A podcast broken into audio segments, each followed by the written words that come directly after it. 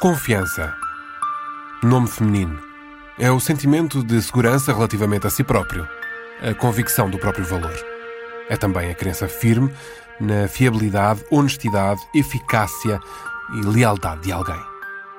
Estas são definições dadas pelo dicionário da Porta Editora para este substantivo que se encaixa na perfeição em violeta. Pelo menos nesta quinta-feira, 8 de março de 2018, já de noite, quando sai do CEF. Não entendo bem o que se passou, mas confia na palavra do Gonçalo Aguiar, que acompanhou este serviço e que esteve a discutir interpretações jurídicas nos minutos anteriores, fechado num gabinete do número 40 da Rua Passos Manuel, em Lisboa. Os formulários não foram aceitos sequer para análise, com a justificação de que se tratava de uma cidadã da União Europeia. Mas escutemos da voz do próprio Gonçalo Aguiar, da Associação ILGA Portugal. Vou ao gabinete da, da diretora da ZIL, em que basicamente o que ela me explica é que não admitem processos de asilo por parte de cidadãos nacionais de países da União Europeia porque o procedimento uh, e a interpretação é assim. Ao que eu perguntei uh, e pedi, ok, mas explique-me onde é que está essa interpretação, porque a nossa é noutro sentido. E o que fizeram foi imprimir uh, a lei de asilo de então, entregar entregar-me na mão e dizer um, está aqui. E a nossa interpretação é que não é admissível esses pedidos por parte de cidadãos da União Europeia. Ao que insisti, isso não é a nossa interpretação, portanto, em que é que ficamos? É? Porque é que há países da União Europeia que admitem, e nós sabemos que admitem, e, e porque é que Portugal não o faz? Não é? Esta conversa não foi produtiva, ou seja, não, a conversa não evoluiu, não evoluiu muito mais do que isto de esta é a interpretação e eu dizer, mas essa não é a minha interpretação não é? portanto ficamos aqui um bocadinho. E não se passou muito mais tempo. Basicamente foi ok.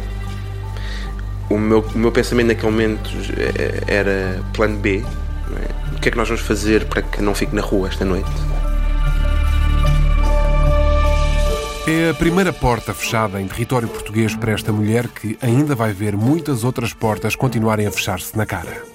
E esta é uma situação que levanta dúvidas de legalidade, mas já lá vamos. Aquilo que sabemos é que, agora, é preciso um novo plano para Violeta.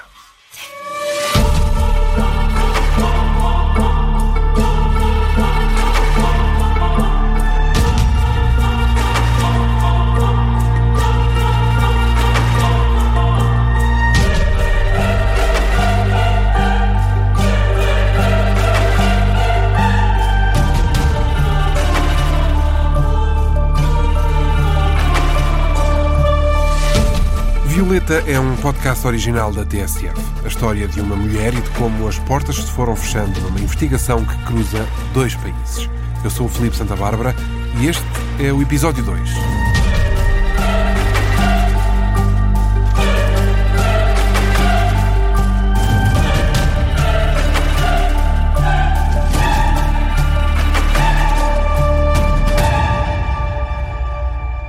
O sistema. O plano B precisa de ser ativado o mais rápido possível, até quase na base do improviso. É de noite e a Violeta não tem meios nem sítio para onde ir. Uma vez mais, importa referir que Violeta não é o verdadeiro nome desta mulher, mas usamos-lo para proteção da identidade e, por isso, nas entrevistas, também disfarçamos quando o verdadeiro nome é utilizado. Violeta não conhece ninguém, além das pessoas com quem começou a trocar mensagens por e-mail há poucos dias não sabe português e chega a Lisboa com uma saúde mental fragilizada e com um trauma latente. Mas chegamos também a uma altura em que temos de fazer uma pausa na história desta mulher para perceber melhor os contornos desta estratégia que acabou de falhar. É no meio de uma zona residencial da Bobadela, no Conselho de Loures, que fica o Centro de Acolhimento para Refugiados do CPR, o Conselho Português para os Refugiados. As instalações, para quem olha ao longe, fazem lembrar uma escola, mas é muito mais do que uma escola, apesar de também ter salas de formação, biblioteca e auditório. Mas também tem quartos, com camas tão essenciais para quem chega a fugir sem recursos. Tem também equipas prontas a auxiliar neste primeiro embate com o país. Para a Rua da Conceição, na Bobadela, vão pessoas sinalizadas pelo CEF e que pedem proteção ao Estado português. Essa foi a estratégia pensada pela equipa da Associação ILGA para Violeta. Pelo menos para os primeiros dias. Neste centro, fui recebido pela coordenadora de apoio social, Rita Pimenta, que me explica o que acontece depois de uma pessoa dar entrada um pedido de proteção nas autoridades. A partir daí, Uh, o Serviço de Estrangeiros e Fronteiras uh, uh, notifica o, o Conselho Português para os Refugiados no sentido de dizer se aquela pessoa que faz o pedido necessita ou não de acolhimento. Pode não necessitar, por ter algum suporte, ou pode necessitar de, de, de, acolhimento. E, nesse caso, é encaminhado em primeira instância para o Centro de Acolhimento para Refugiados aqui na Bobadela. A partir daí, desenrola-se todo o processo de acolhimento para providenciar todas as necessidades uh, básicas eh, que a pessoa apresenta. A nível de apoio de vestuário, apoio na alimentação, é fornecido um quarto, é fornecido um kit básico de higiene e de, para se alimentar, ou seja, para poderem cozinhar, e, e recebem também um valor através de um cartão para poderem fazer as suas primeiras compras. Depois desencadeamos o, a segunda fase do processo, em que há uma entrevista com uma das técnicas de serviço social, onde é contada, digamos assim, a história de vida da, da pessoa. A partir daqui, desenrolamos o processo de apoio a nível de saúde. É, portanto, desenhado de todo um plano e são apresentadas estas instalações. Está longe de ser um hotel, mas é a dignidade possível para uma alta rotatividade de pessoas que vão chegando, sinalizadas pelo CEF e que têm os seus processos em período de análise. É exatamente nesse período de tempo que a pessoa está connosco. Ou seja, nós chamamos a fase de admissibilidade. A partir do momento em que fazem o pedido de proteção internacional, são encaminhados, quando, como, como eu disse, quando necessitam de acolhimento para aqui. Mesmo que não necessitem de acolhimento eh, porque têm uma morada, podem sempre recorrer aos serviços sociais e jurídicos do CPR. Aliás, o, o, Departamento Jurídico acompanha o processo de proteção internacional do início até, eventualmente, um fim que às vezes é uma coisa muito prolongada no tempo. Portanto, este período inicial até existir uma decisão é chamado período de admissibilidade e aí sim eh, encontram-se aqui uh, no, no, a viver no centro e são acompanhados pela equipa, portanto, desde as técnicas de serviço social, como eu referi, até à, à psicóloga, no, quando sempre que há necessidade de encaminhamento para questões ligadas à, à saúde mental. Portanto, é feito sempre este acompanhamento aqui. Quando há uma decisão se for negativa, estas pessoas passam a ter, são sinalizadas à entidade seguinte, que neste caso é a Santa Casa da Misericórdia de Lisboa. Quando a decisão é eh, positiva, portanto, têm a demissão do seu pedido, passam a ter o apoio do Instituto de Segurança Social, também através de sinalização que o CPR faz em sede de um grupo que se chama Grupo Operativo Único, onde estão estas entidades representadas juntamente com o Alto Comissariado para as Migrações. E é exatamente isto: um abrigo, cuidado, uma cama e comida que Violeta precisa neste momento. Mas não tem. A porta do Centro de Acolhimento para Refugiados da Bobadela nem chega a abrir-se para esta mulher, uma vez que o CEF se recusou a analisar os formulários preenchidos pela Violeta. O desfecho desta história, lá mais à frente, até poderia ser o mesmo. Mas será? Será que se este dia não começasse desta forma, íamos chegar a um determinado dia, com a polícia a chamar o INEM porque está um corpo de uma mulher entre a vida e a morte perto das Amoreiras? Receio que ninguém tenha resposta para isto. Lá iremos. Mas agora chegamos à altura em que precisamos de perceber também alguns contornos jurídicos. Então, meu nome é Ana Rita Gil, sou professora auxiliar aqui na Faculdade de Direito da Universidade de Lisboa, investigadora no Lisbon Public Law, que é o Centro de Investigação em Direito Público, e os meus pronomes pessoais são ela e dela. Emeline de Oliveira, pronomes ela, dela, e sou investigadora em matéria de imigração e asilo. A Ana Rita e a Emmeline são especialistas em migrações e vão ajudar-nos com o direito, não só o português, mas também o internacional. Lembro que a justificação que deram à Violeta, mas também ao Gonçalo, que pediu satisfações, foi de que por ela ser uma cidadã da União Europeia não seria admissível e, portanto, nem receberam os papéis. Essa é uma questão interessante porque normalmente se fala que é impossível aplicar-se para cidadãos da União Europeia e não é bem assim. A lei de asilo fala que qualquer estrangeiro ou apátrida pode pedir asilo. Portanto, um, um italiano que venha residir em Portugal continua a ser um estrangeiro. Tem, é, é, é regulado por uma outra legislação, que é a legislação da livre circulação, mas ainda assim é um estrangeiro em Portugal por não ser nacional português. Contudo, ali nós temos já o direito da União Europeia, porque o direito da União Europeia prevê que é possível sim um cidadão da União Europeia pedir asilo em outro Estado membro, contudo com regras um bocado mais apertadas. Portanto, ele tem de fazer prova de que seu Estado realmente, de forma alguma, poderia garantir essa proteção. Porque essa é a base de como a gente percebe o que são os atos de perseguição e quem é o agente de perseguição. Em geral, o agente de perseguição é o Estado, mas não precisa ser só o Estado.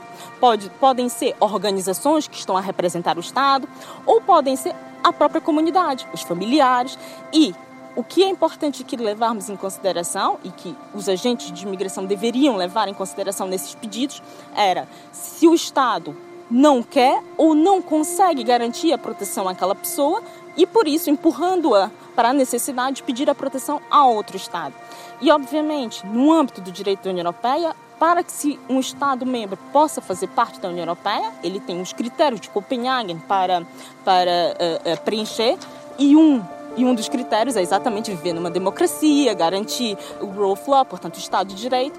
Por isso, torna-se mais difícil para um cidadão da União Europeia fazer prova de que aquele Estado que faz parte da União Europeia não está a cumprir as suas próprias obrigações para ser um Estado membro da União Europeia.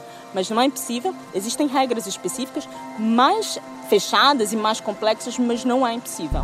Escutamos a Emeline de Oliveira, mas vamos ouvir mais opiniões. Ana Rita Gil, um cidadão da União Europeia tem ou não tem o direito de ver um pedido de proteção, um pedido de asilo a ser analisado?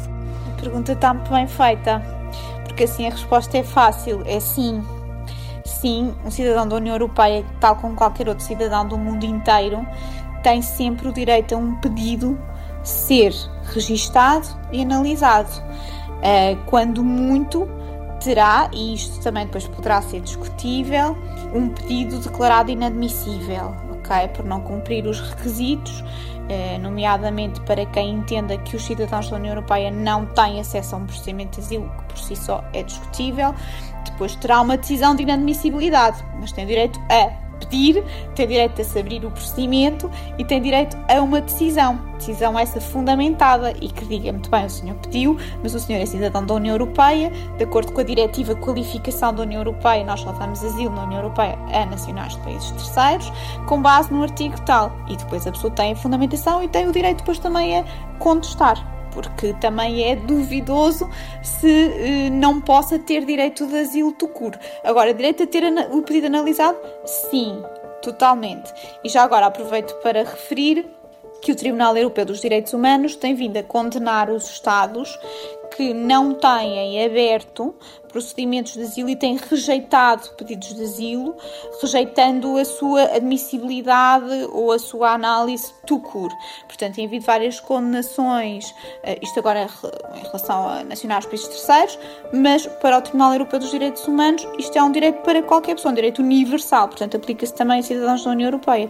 Pessoas que chegaram à fronteira da Croácia, um dos casos eh, agora de 2020, pediram asilo e na Croácia disseram os senhores não, não têm direito nenhum a virem aqui pedir asilo, portanto voltem eh, de onde vieram. E o Tribunal Europeu veio dizer que isto violava um dos direitos da Convenção Europeia dos Direitos Humanos, que até nem fala em pedido de asilo, a Convenção Europeia não fala disso, mas que pelo menos há o direito básico a pedir asilo. E isso está na Declaração Universal dos Direitos Humanos, que é todas as pessoas têm o direito a pedir asilo, ok? E portanto é um direito que não está dependente de nacionalidade. Portanto, o direito a pedir, o direito a ver analisado, sim. Depois, mais duvidoso, e aqui podemos já discutir se tem um direito a obter ou não, mas a pedir, sim, sem dúvida. Sem dúvida? Se há coisa que esta história vem mostrar é que há dúvidas tanto com uma como com outra destas especialistas, a conversa alonga-se sobre o direito, mas ambas concluem que o Estado falhou ao não aceitar analisar um pedido de asilo. E há aqui uma violação da Convenção de Genebra? Eu diria que sim, embora, embora não seja fácil responder esta pergunta, porquê? A Convenção de Genebra não prevê, estranhamente, um direito de asilo. A Convenção de Genebra o que prevê é a proibição de reformar, a proibição de devolução de refugiados, que são os tais perseguidos, etc., etc., ao país de onde são perseguidos.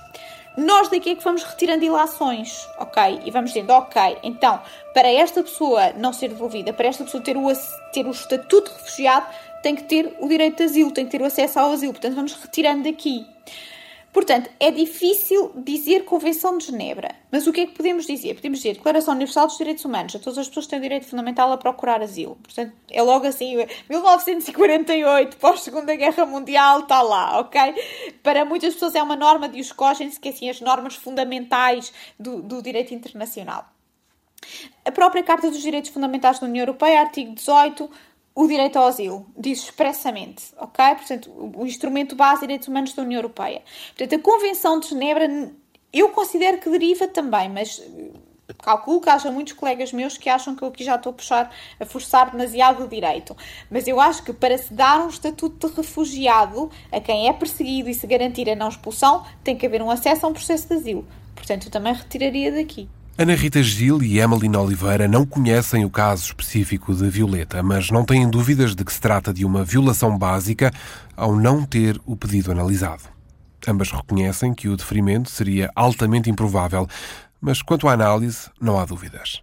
Fontes internas do CEF, hoje, a Agência para a Integração, Migrações e Asilo, quando questionadas sobre se há algum método ou guia sobre como proceder na recepção dos requerimentos, garantem à TSF que não há nenhuma instrução escrita nesta matéria, mas é perfeitamente entendível por todos que os cidadãos da UE não se enquadram no regulamento de asilo. Estas mesmas fontes, dentro do sistema, realçam que todas as pessoas, em todos os sítios, vão dizer que não é passível de ser solicitado. Agora, em termos abstratos, em termos legais, o requerimento tem de ser aceite. E isso é também o que o CEF responde de forma oficial. O pedido de entrevista ao diretor nacional foi feito, mas sem sucesso. A resposta vem escrita e é lida aqui pela jornalista Margarida Serra. O Serviço de Estrangeiros e Fronteiras esclarece que, de acordo com a lei de asilo, um cidadão estrangeiro ou apátrida que entra em território nacional a fim de obter proteção internacional deve apresentar sem demora o seu pedido, podendo fazê-lo por escrito ou oralmente. Posteriormente, o CEF procede ao registro do pedido de proteção internacional no prazo de três dias úteis após a apresentação do mesmo. Nessa altura, é entregue ao requerente uma declaração comprovativa de apresentação do pedido de de proteção internacional. Nos termos da lei de asilo, é garantido o direito de asilo aos estrangeiros perseguidos ou gravemente ameaçados de perseguição em consequência de atividade exercida no Estado da sua nacionalidade ou da sua residência habitual, em favor da democracia, da libertação social e nacional, da paz entre os povos, da liberdade e dos direitos da pessoa humana. Pode igualmente ser atribuído o estatuto de proteção subsidiária a quem seja impedido ou se sinta impossibilitado de regressar ao país da sua nacionalidade ou da sua residência habitual, quer atendendo à sistemática violação dos direitos humanos, que aí se verifique, quer por correr o risco de sofrer ofensa grave. Mais se informa que desde 2018 até à data foram registados oito pedidos de proteção internacional por parte de cidadãos de países da União Europeia, todos considerados inadmissíveis. Oito pedidos foram registados, ou seja, a prova de que essa possibilidade existe. E agora, basicamente, torna-se na palavra de um contra o outro. Os papéis não foram entregues, logo, não há registro. Durante esta investigação, tentei procurar outros casos como este de Violeta e tive conhecimento de mais uma situação, ainda que de forma não oficial e sem detalhes um cidadão de um Estado-membro que procurou ajuda jurídica quando foi confrontado com o facto de o CEF não ter aceitado o requerimento. Algo que, pelos vistos, é estranho a esta autoridade que agora reconhece que os pedidos são todos aceitos. Também fonte oficial da Provedoria de Justiça garante que não tem registro de queixas dessa natureza. Já sobre queixas em matéria de asilo de pessoas LGBTQIA, ou seja, pessoas cujos pedidos de asilo estejam relacionados com a orientação sexual ou identidade de género, a Provedoria de Justiça responde que não tem registro de queixas em que essa questão tenha sido apresentada. Ainda assim, nota que, na generalidade dos casos, o motivo não é apontado. Em regra, a queixa é sobre a não tramitação dos pedidos. E a pergunta surge porquê? É simples. Em matérias de direitos LGBTQIA, o CEF já teve problemas e nem há muito tempo. Há um acórdão do Tribunal Central Administrativo do Sul, precisamente de abril de 2018, que dá razão a um cidadão russo que pediu asilo a Portugal justificando com a orientação sexual, nomeadamente o medo de perseguição. Mas as autoridades portuguesas não acharam que os motivos eram fundados. Escutamos aqui, com nomes fictícios, o diálogo entre o CEF, aqui interpretado pelo jornalista Miguel Laia, e este cidadão russo a que chamamos Boris e que será interpretado pelo jornalista Rui Tucaiana. Por que motivo é que deixou o país de onde é nacional? A partir de 2011 comecei a ter problemas quando eu e o Alexei íamos para uma casa de férias perto de Moscovo. A mãe do Alexei aparecia a dizer que não podíamos estar ali os dois e uma das vezes chamou a polícia a acusar-me que eu tinha roubado dinheiro ao avô do Alexei naquela casa. A polícia avisou-me e a partir daquela altura o Alexei começou a ter problemas com a família dele. E o que se passou a seguir? Em 31 de dezembro de 2015 saiu uma lei na Rússia, a Lei 683, que diz que os gays são inimigos da Rússia e quem é gay é preso, mas eu só soube desta lei em abril de 2016. No dia 9 de julho desse ano, o cunhado do Alexei, de nome Sergei, que trabalha no FSB, os serviços secretos, ele falou com o Alexei, disse que tinha provas para me meter a mim e ao Alexei na prisão e quando o Alexei voltou para casa, disse-me que tínhamos que preparar as malas para sair da Rússia. Que provas eram essas que o Sergei tinha? Não sei, só o Sergei é que sabe. Pessoalmente foi ameaçado ou agredido pelo Sergei? Não, eu nunca falei com o Sergei sobre estes problemas. Como é que isso afetou a si ou o seu dia a dia, a sua rotina? dia após dia tornava-se mais perigoso, porque a Rússia estava contra os gays e, por causa dos problemas do meu local de trabalho, quando trabalhei na área de medicina, o contabilista disse-me para eu me despedir por ser gay. Alguém na Rússia alguma vez o ameaçou ou perseguiu pelo facto de ser homossexual? Desconhecidos na rua mandavam bocas e falavam mal de mim e dos gays que entravam num café para gays em Moscovo, que eu frequentava também com o Alexei. Alguma vez foi detido na Rússia por ser gay? Não. Tem alguma prova ou documento dos factos que alega? Também não. E tentou obter ajuda de alguma organização? Não, porque não existe uma organização que ajude os gays na Rússia. Já houve, mas agora não existe. E receia voltar então a que país ou países? Para a Rússia. O que é que poderia acontecer se regressasse? É certo que me iriam prender. E tem receio de alguém? do governo russo e da polícia. Também tenho medo do Sergei, o cunhado do Alexei. Este foi o diálogo entre um cidadão russo a pedir asilo em Portugal e o CEF. Na decisão, esta autoridade escreve que, antes de qualquer outra consideração, sublinhe-se que o relato do requerente ofereceu ao examinador um cenário sem relevância para a matéria de asilo assentando o seu receio nas divergências com a família do seu namorado e em alguns atos isolados em que diz ter sido alvo de discriminação.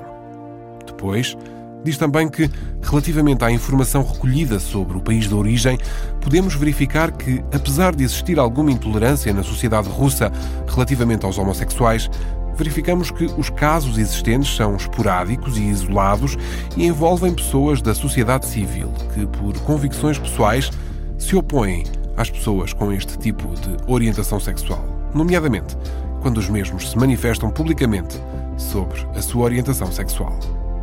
Adiante, prossegue dizendo que, apesar de não proibirem explicitamente a discriminação com base na orientação sexual ou identidade de género, existem leis na Rússia contra este tipo de discriminação. Dito isto, conclui-se que o requerente invoca apenas questões não pertinentes ou de relevância mínima para analisar o cumprimento das condições para ser considerado refugiado. Esta foi a resposta do CEF, num caso que começou em 2016 e durou até 2018 nos tribunais, até que o CEF foi condenado a ter de voltar a analisar este mesmo pedido. É um caso que se passa com um cidadão da Rússia. É um caso em que uma pesquisa no Google com os termos Rússia, anti-LGBT 2016 mostra duas entradas para páginas da ONG Human Rights Watch.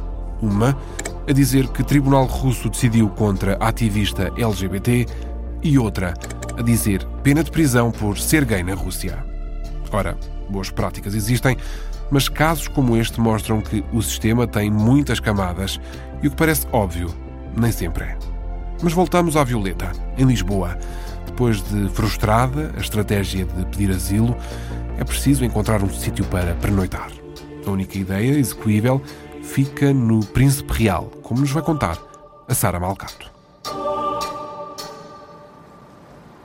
Depois de, de, lhe ter sido recusado, aquilo que nós fazemos é tentar encaminhar para o CATMA, para o Centro de Acolhimento da Mãe d'Água, eh, porque é um espaço de acolhimento de emergência e porque dentro dos espaços de acolhimento de emergência é um dos espaços que nós sabemos serem mais seguros, nomeadamente pelo facto de ser uma mulher trans.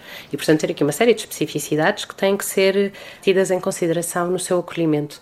E por já ser tarde, por não conseguirmos acionar naquele momento mais nenhum tipo de respostas, uma vez que ela não ia, não ia para o CPR, uh, ah, o que fizemos foi acionar o CATMEI. É a própria Sara quem leva Violeta ao Centro de Acolhimento Temporário da Mãe d'Água, uma resposta da Santa Casa da Misericórdia de Lisboa que abriga quem não tem mais sítio nenhum para onde ir. É um edifício que fica entre a Avenida da Liberdade e o Jardim do Príncipe Real. Divide-se por quatro andares, sendo que tem dois pisos para homens e um terceiro para mulheres. A capacidade máxima é de 36 pessoas ao mesmo tempo, separadas pelos vários quartos. As camas são de metal, são três por quarto. Cada utente tem também direito a um armário, uma mesa de cabeceira e uma cadeira. No piso térreo, além da zona dos serviços, há uma pequena copa e um pátio interno antes de chegar às escadas que levam aos pisos superiores. É aqui que Violeta vai dormir esta noite. Ou tentar. É também aqui que Violeta vai ter um outro problema. Mas isso fica para depois.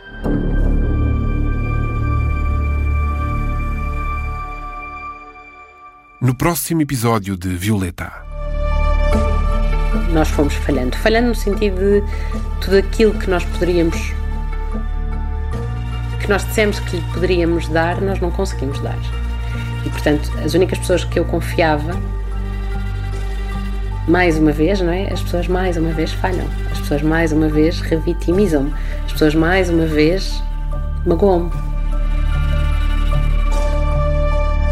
nos últimos tempos passou o dia todo a gritar no nosso escritório. Gritar, literalmente. Tal era a questão de saúde mental dela e, portanto, isto teve um impacto gigantesco. Não é gritar connosco, é gritar sozinha. Tal é a destruturação de demónios eh, que a pessoa tem dentro dela. E saiu nesse dia sem se despedir. A carta estava endereçada para uma dessas, dessas pessoas da equipa Aliás, dizia que era para essa pessoa e depois dizia ou a quem possa interessar, como quem diz, pode ser qualquer pessoa, apesar de eu achar que não há ninguém que se interesse por mim. Ah. Assim que vê o polícia, para, literalmente para no passeio. Eu e a Sara damos dois passos para trás, olhamos, percebemos, está ali um polícia, ok, olha, está tudo bem, estás connosco, ele não está connosco, ele não nos vai dizer nada. Violeta é um podcast original da TSF numa série de seis episódios. Eu sou o Felipe Santa Bárbara, responsável pela investigação, produção e escrita. A banda sonora original tem a assinatura da Margarida Adão, bem como a edição de som e a sonoplastia. A Judite Menezes e Souza reviu o guião e a revisão jurídica ficou nas mãos de André Fontinha Raposo. A imagem gráfica é do Alexandre Eugênio. Se estiver a precisar de ajuda, seja por questões de discriminação, seja por questões de violência doméstica, há várias linhas de apoio às quais pode ligar. Os contactos estão disponíveis na descrição do episódio, nas plataformas de podcast e em tsf.pt. Obrigado pela escuta. Até ao próximo episódio.